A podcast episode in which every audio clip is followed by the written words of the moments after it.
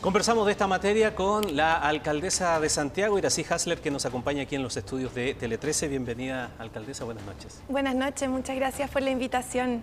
Alcaldesa, en la práctica, ¿en qué se va a traducir este plan de comercio eh, protegido? Eh, ¿Se trata de tener eh, presencia, por ejemplo, permanente de personal de control de orden público de carabineros? Porque ayer, por ejemplo, se señalaba que, claro, hay carabineros por allí presentes, pero estaban en controles de, tránsito, no necesariamente de resguardo de esos locales comerciales. ¿Lo contempla eso? Esperamos que el plan vaya de la mano con un reforzamiento policial que sin duda es necesario tanto en el barrio Las Tarrias, Bellas Artes, como en otros sectores de nuestra comuna. Ahora, el barrio comercial protegido es un programa de la Subsecretaría de Prevención del Delito que veníamos conversando con el subsecretario la necesidad de que se pueda instalar en este sector en el marco además del plan de recuperación de espacios públicos que estamos trabajando junto al gobierno para lo que hemos denominado todo el eje Alameda Oriente o aledaño a la Plaza de la Dignidad Plaza Italia. Entonces, este programa contempla especialmente el trabajo de la Subsecretaría de Prevención del Delito, la articulación con las instituciones y esperamos vaya de la mano también con un reforzamiento policial. O sea, implica algo más que solamente lo policial, implica otras medidas de carácter de recuperación y de trabajo con la comunidad. Lo que se define exactamente con la comunidad. Este es un programa que tiene la subsecretaría y que se va a aplicar en este momento en el barrio Bellas Artes y en el barrio Las Tarrias, tomándolo como un conjunto. Y claro, la idea es que pueda abordar también temas situacionales que sirven para prevenir el delito. Es decir, no solo la policía que eh, esperamos pueda estar siempre presente también en el barrio, sino que también otros factores que afectan a la inseguridad, como puede ser invertir algunos recursos en eh, iluminación u otros aspectos que vayan a surgir también de este plan. De todas maneras, un plan que contempla recursos acotados, pero que viene de la mano con todo el plan de recuperación de espacios públicos que esperamos transforme este sector, que tiene que ver con un museo a cielo abierto que pueda rescatar las fachadas del eje Alameda, las fachadas también del barrio Bellas Artes, Las Tarrias, del sector de San Borja, que va de la mano también con el trabajo con las policías, con carabineros, la delegada presidencial y que va de la mano, por tanto, con distintos proyectos, que la idea es que puedan recuperar este barrio y proyectarlo hacia adelante. Es un barrio que además se ha ido recuperando, que la gastronomía está muy viva, eh, las librerías, eh, distintos espacios y por eso hechos como lo que ocurrió nos duelen tanto, porque vienen a perjudicar a un barrio que se ha estado levantando y que necesita sin duda recursos y gestión por parte del Estado en su conjunto.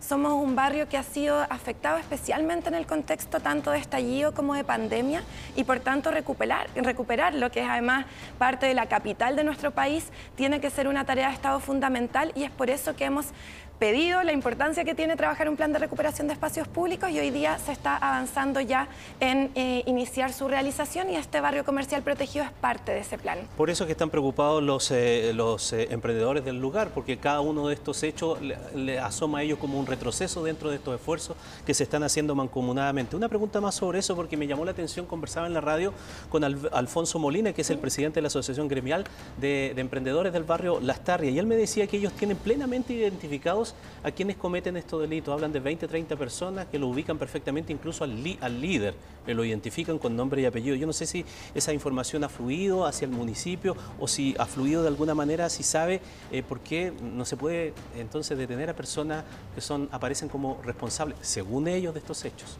Mira, nosotros tenemos mucho vínculo con Alfonso, el presida Gebla, que es una agrupación de locatarios y locatarias del barrio Las Tarrias, con quienes hemos desarrollado un buen trabajo en muchos ámbitos. Tenemos harto intercambio. Hoy día conversábamos, de hecho, que nosotros presentamos una querella por los hechos que sucedieron, que íbamos a iniciar también este plan de barrio comercial protegido, entre otras cosas.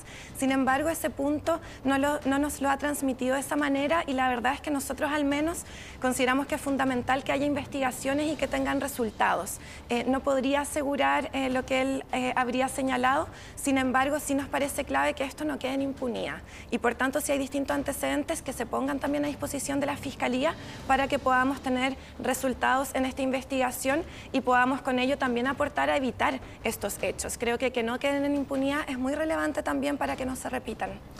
Eh, alcaldesa, así como se pretende entonces eh, ir en la recuperación de estos sectores que han presentado problemas, ya se ha estado trabajando y exitosamente en otros lugares como por ejemplo en el barrio Meis, en Bascuñán, eh, se pretende hacer lo mismo o se espera que también haya resultados en el Paseo Humada, en el Paseo Puente, que también hemos visto como el comercio ambulante ahí ha, provocado también algún tipo de, de problemas.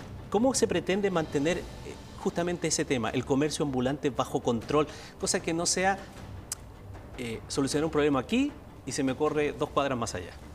Sí, importante señalar que lo que hemos abordado en el barrio Meix no solo tiene que ver con situaciones de comercio ambulante, sino que lamentablemente muchas de ellas vinculadas a crimen organizado, a tenencia de armas, a situaciones tremendamente graves que requieren un actuar tanto en terreno como se ha hecho entre carabineros y nuestra Dirección de Prevención de Seguridad Comunitaria, que hemos estado de hecho con tres turnos diarios trabajando para recuperar el espacio, sino que también ha involucrado a la Policía Investigaciones, que ha podido encontrar productos que son falsificados o que entran irregularmente a nuestro país, un trabajo con aduana y servicio de impuestos internos que esperamos se pueda fortalecer para que efectivamente lleguemos a la ruta del dinero y del crimen organizado.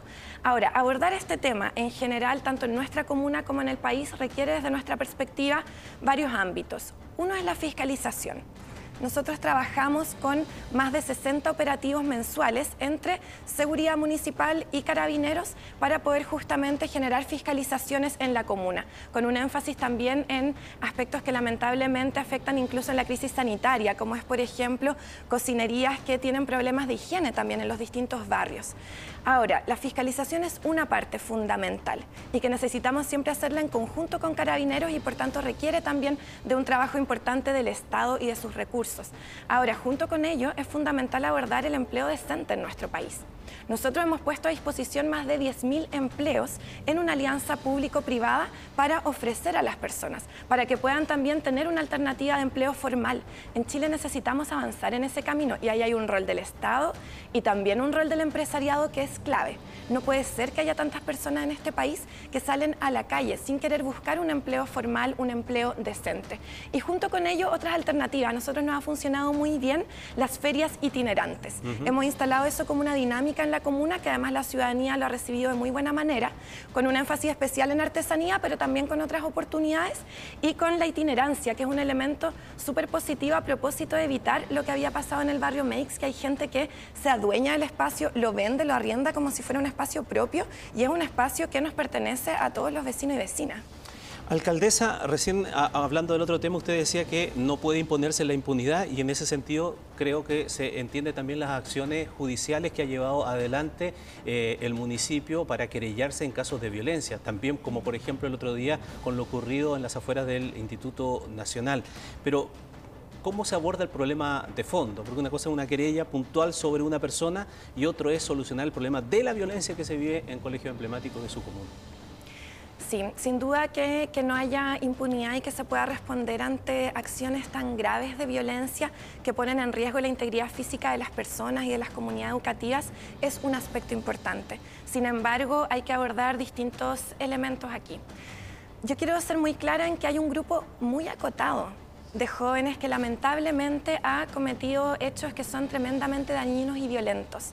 Pero la gran, gran mayoría de la comunidad educativa está cansada de esos hechos y quiere avanzar en fortalecer la educación pública y con ellos y ellas estamos avanzando a través del diálogo, de la resolución de conflictos, de la pintura de nuestros establecimientos, de la recuperación de su infraestructura, de las calderas, por ejemplo, de un montón de situaciones que se arrastraban hace muchos años en una infraestructura que es hermosa, emblemática, pero que no ha tenido durante décadas la mantención que requiere.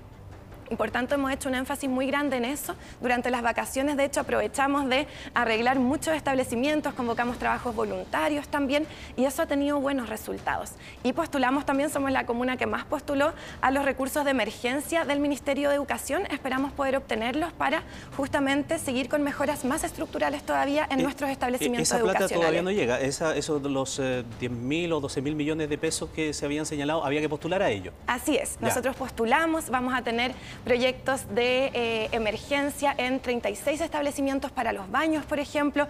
Tenemos otros proyectos de mejora de temas eléctricos, eh, otros que lamentablemente desde el análisis que hizo el Ministerio no los consideraron directamente de emergencia, pero que los vamos a postular a proyectos de conservación que duran más tiempo. una de las gracias de estos proyectos de emergencia es que efectivamente se debieran entregar los recursos muy prontamente para poder iniciar todas esas reparaciones. Se me acabó el tiempo, en 30 segundos, mm, alcaldesa. Yo sé que le han preguntado un montón de veces, pero se lo tengo que volver a preguntar. ¿Va a haber fondas en, eh, el Parque O'Higgins este año? ¿Cuándo está la decisión? Creemos que Chile merece celebrar. Así que pronto vamos a anunciar la planificación que estamos haciendo de Santiago, pero sí, creemos que es importante que podamos celebrar este 18 de septiembre. Bueno, a buen entendedor, pocas palabras. Claro. Gracias, alcaldesa. Buenas noches. Buenas noches.